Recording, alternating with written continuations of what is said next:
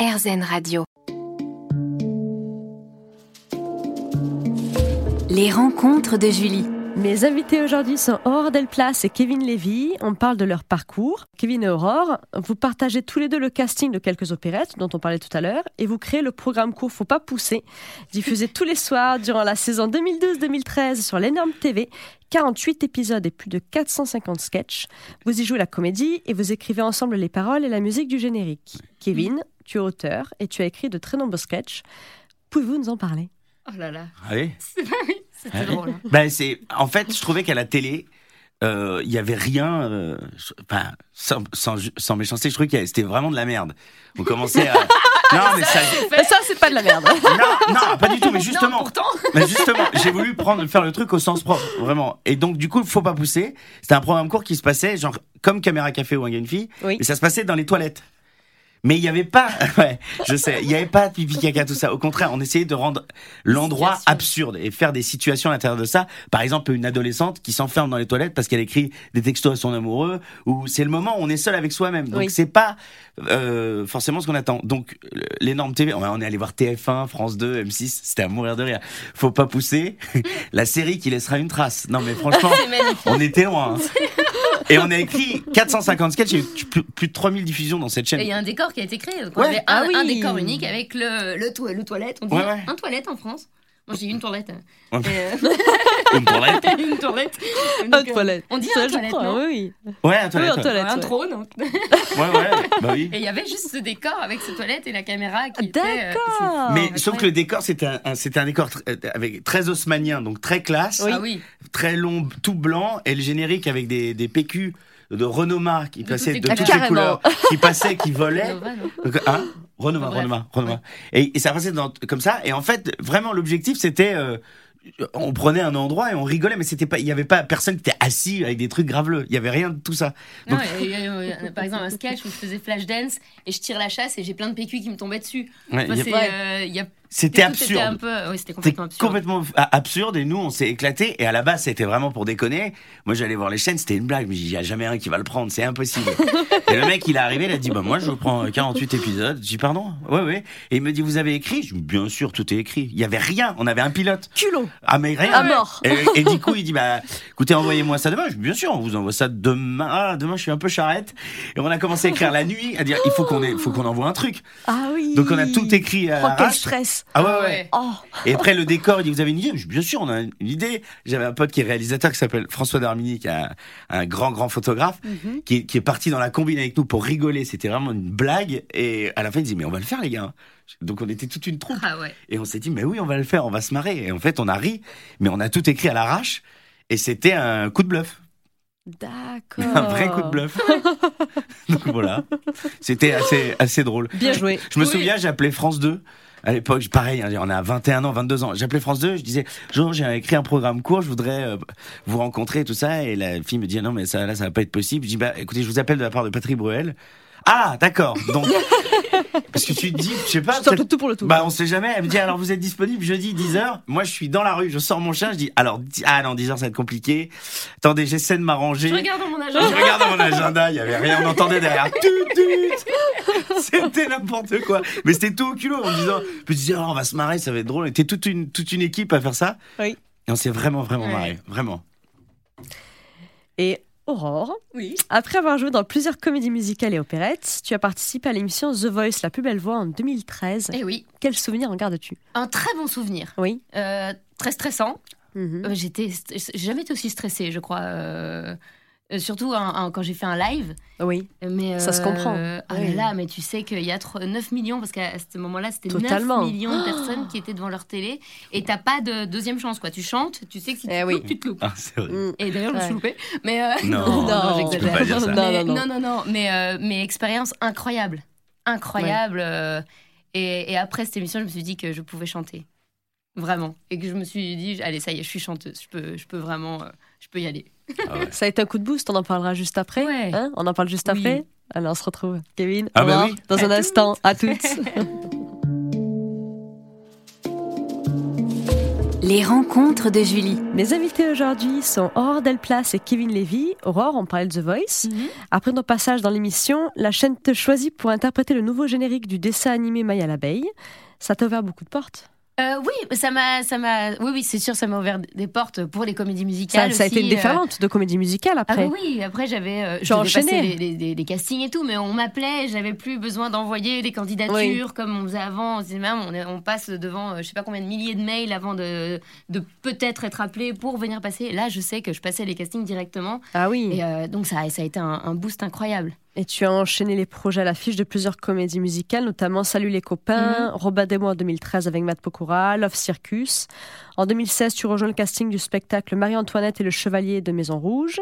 Ouais. En 2015, tu es chargé de l'animation et du chant dans l'émission de télévision de Frédéric Lopez, Folie passagère. Ouais.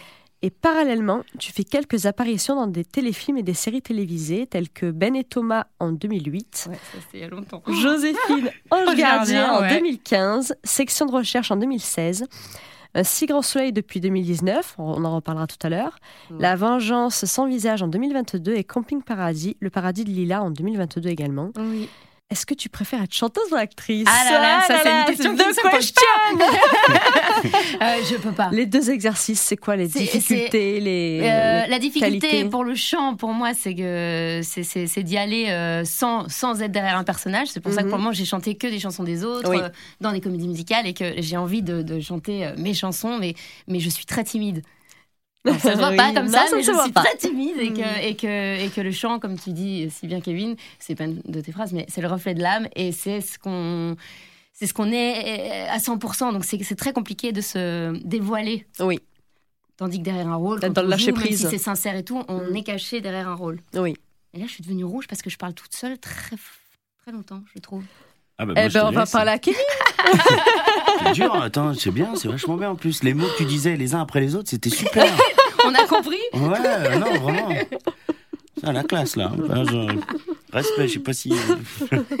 oui, qu'est-ce que j'ai moi? Alors Kevin, tu Oui. as également décroché quelques rôles à la télévision ainsi qu'au cinéma. Arrêtez-le. Dans Profilage en 2008 sur TF1, dans Beau rétablissement en 2014, tu es ensuite Joyeux, un des sept nains dans le film Les Nouvelles Aventures de Cendrillon en 2017. Puis il y a la série Dangerous Protection, dans laquelle tu as le premier rôle masculin en 2020. Tu joues un garde du corps israélien. Ken. Tu es auteur et tu écris de très nombreux sketchs pour le petit écran. Pour la série Faut pas pousser dont on parlait tout à l'heure. Ouais. Un des auteurs pour 4 jeunes, une voiture sur M6 en 2013. tu es auteur et comédien dans La Grosse Émission, produite par Cyril Hanouna et diffusée sur Comédie Plus tous les jours en direct. Mm. Tu mets en scène la pièce Un an dans une baignoire avec Aurore Mhm. Pignoc et Gaël Almenos. Comment est l'exercice de l'écriture Et où puisses-tu ton inspiration Ah, euh, dans le quotidien, Oui. euh, dans- quand je regarde euh, les gens, j'observe les gens et, et du coup c'est c'est de là que je je prends un peu les trucs, mais euh, je sais pas, c'est bizarre. Parfois je c'est le matin que j'écris. Je me lève le matin, je sais pas, je sors d'un, on sort des rêves, on sort tous des rêves Oui. et je sais pas, il y a un truc. Je prends mon ordi et ça, ça, ça sort tout seul en fait. C'est pas que le matin. Non, après, non, mais c'est vrai que j'aime bien écrire. Mais, mais oui. C'est vrai que j'aime bien écrire, j'aime bien parfois, il raconter des histoires. disparaît hein, d'un coup dans la journée. J'ai vu Kevin Ouais, mais c'est vrai, j'aime bien écrire. C'est un Oui, truc, euh, oui, ça, me, ça me fait du bien et de, de, de, de- de raconter des histoires, drôles ou pas drôles d'ailleurs. Mhm. Non, mais c'est vrai. Bon, c'est plus drôle en ce moment, mais non, remarque, il j'ai écrit un film qui s'appelle Dans nos rêves, qui est plutôt Mm. Mhm. dramatique. Mais euh, j'adore ça, ouais. C'est un truc qui, qui me plaît beaucoup d'écrire. Et cela nous mène à ta collaboration avec Tom Leb. Ouais. Cette collaboration a énormément marché. Vous écrivez des sketchs et vous vous lancez sur la scène de l'humour avec le spectacle Kevin et Tom. Vous vous produisez au Théâtre Edgar puis au Splendide et vous faites les premières parties de grands artistes tels que Gad Elmaleh et Kev Adams ou encore les Chevaliers du Fiel. Vous partez en tournée en France, en Belgique et en Suisse jusqu'à mai 2020 et votre spectacle a remporté plusieurs prix en Belgique. Le prix des jeunes, le prix de la Fédération Wallonie-Bruxelles, le prix du cabaret et le prix du jury au Festival de Rochefort. En quoi cela t'a enrichi? Qu'est-ce que ça t'a apporté par rapport à ce que tu faisais avant de plus? Euh, bah, déjà, il y a un espèce de, de- d'engouement euh, de, des professionnels parce que Mhm. jusqu'- jusqu'à maintenant, je, je faisais, enfin, je vivais de mon métier, ce qui est déjà extraordinaire, de ma passion. Et d'un coup, là, il y a les pros qui s'intéressent à deux jeunes humoristes, enfin humoristes même pas, comédiens en fait, Oui. où on se dit, bah viens, on se marre ensemble, on savait même pas ce qui nous arrivait. Et puis au bout de trois représentations, on s'est retrouvé euh, un 1er mai 2014 en première partie de Gad Mm. Elmaleh à l'Olympia. Où là ils ça. sont, ouais, là ils sont, euh, c'est le, c'est le taulier euh, en France. Et on se retrouve à faire, on a, on a 12 minutes et on doit faire rire 2800 personnes. Et nous, là, on se dit, mais qu'est-ce qui se passe? En fait, je me suis juste dit, grâce à, à Tom et à ce spectacle, en fait, j'ai lâché prise de tout. Parce Oui. que l'humour et d'être seul en scène ou en duo, ça t'apprend un truc, c'est l'humilité. Oui. Et tu peux pas te la raconter parce que tu sais que, bah, euh, la preuve, on faisait Gad première partie. Tout le monde vient dire bravo en sortant. Gad, oh là là, j'ai jamais vu ça et tout. Mm. Le lendemain, on jouait au Beau Saint-Martin, ils étaient sept dans la salle. En fait, ça Eh t'apprend les montagnes russes et tu te dis, mais en fait, euh, ce métier, il est jamais acquis et on remet toujours, euh, bah, on remet toujours euh, son spectacle tous les jours. On doit le retravailler, le remettre machin. Donc, Oui. il y a, y a rien qui est acquis. Ça m'a appris ça d'être dans la blague, dans l'humilité, déjà de se dire quelle chance de faire, euh, de vivre de sa passion. C'est ça que ça m'a appris. Putain, c'est jouissif. Hein. Enfin, je- je- vraiment, c'est un truc. Quand ça rit, Mm. c'est ah, c'est un orgasme. Je vous le dis. bah quoi, c'est bien. hein, c'est de la zénitude, un orgasme. Merci Kevin. Moi, je vous en supplie. Merci Aurore. On en reparle juste après Avec grand joie. À tout de suite. Les rencontres de Julie. Mes invités aujourd'hui sont Aurore Delplace et Kevin Lévy. Aurore, toi, en juin 2019, tu annonces sur ton compte Instagram que tu rejoins le casting de la série Un si grand soleil à partir de l'épisode 228 dans le rôle de l'avocate Johanna Lemeur. Ça fait presque 4 ans. Tu as un rôle important. Est-ce que tu peux nous parler de Johanna? Alors, vous avez trois heures Des petits problèmes de synthétisation. non, c'est- c'est c'est un rôle que j'adore, un personnage euh, pour, pour lequel j'ai un amour profond. Et euh, donc, c'est une- c'est un, un rôle d'une d'une femme accomplie, euh, euh, très féminine, féministe. euh, euh, euh, et, et qui est avocate Je l'ai dit ça déjà?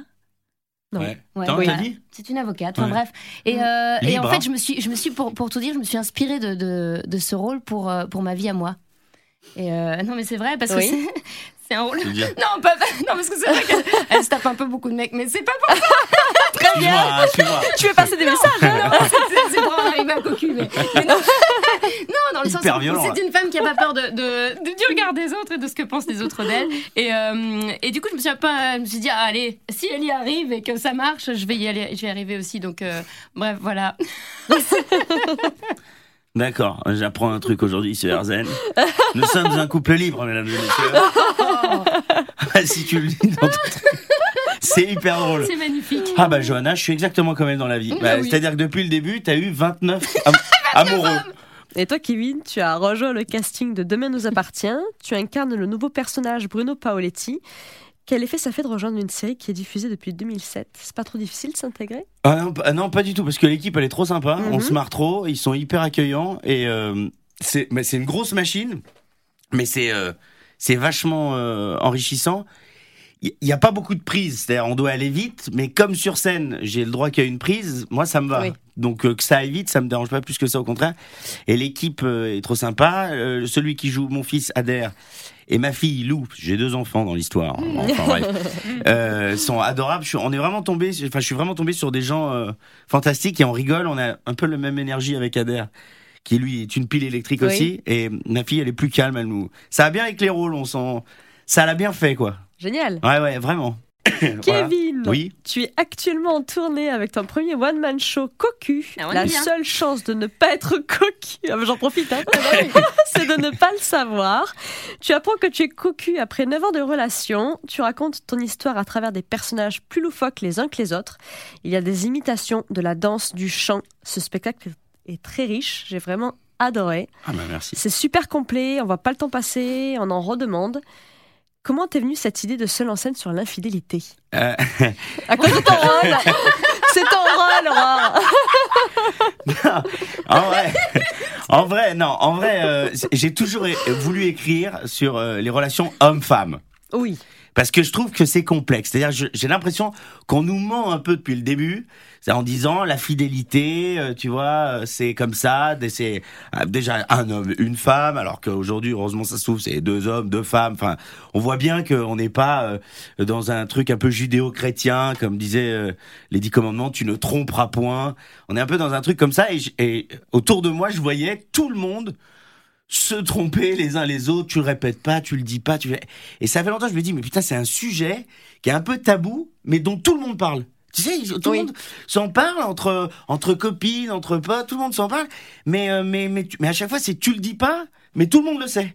Mhm. Donc il y a un truc, il y a un truc qui est, qui est hyper drôle là-dedans et j'ai toujours voulu écrire sur ça, sur homme-femme. Et après, euh, ayant euh, fait cocu et été cocu, euh, bah, une fois que tu as vécu ce truc-là, je me dis c'est le moment d'en parler parce que là je vais être plus sincère. oui, bien sûr.